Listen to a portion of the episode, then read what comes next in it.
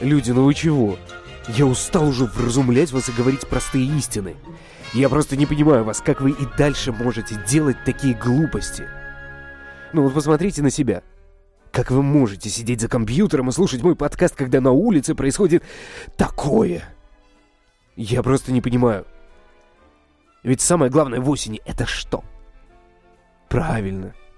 Гулять по засыпанным аллеям, лениво пошаркивая ногами и разбрасывая безумно красивый лиственный ковер, устраивая небольшие желто-красные взрывы под своими ногами. Но вы посмотрите, что происходит. Уже сентябрь заканчивается, а аллеи питерских парков еще чисты, как разум младенца. Не погуляешь нынче по осеннему Петрограду, наслаждаясь его уникальной атмосферой. Без лиственного потопа и настроения-то не то. Кто в этом виноват? Спросите вы меня.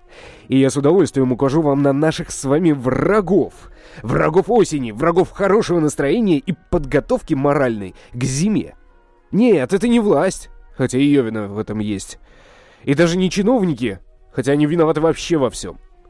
Во всем виноваты уборщики. Вместо того, чтобы оставить прекрасный, естественный дорожный покров осеннего Санкт-Петербурга, они сгребают опавшие листья в кучи и, и, и сжигают их.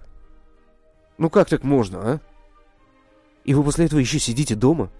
В то время, когда ваши листья просто горят на улицах? Хватит это терпеть! Я прошу, не требую, выходите на улицу, найдите сложенную дворником кучу листьев и смачно так, с размаху раскидайте ее по максимальной площади. А потом повторите это все со следующей кучей. И можете не прятаться, ведь окружающие прекрасно вас поймут. А если вас увидит дворник, уложивший эти кучи, даже лучше. Пусть это будет нашим маленьким ему намеком. А то не прекратит портить осень. Построим депортационный лагерь на 200 человек, а потом депортируем его к чертовой бабушке в Париж. Пусть там осень портит. А то говорят, в Париже она еще прекраснее.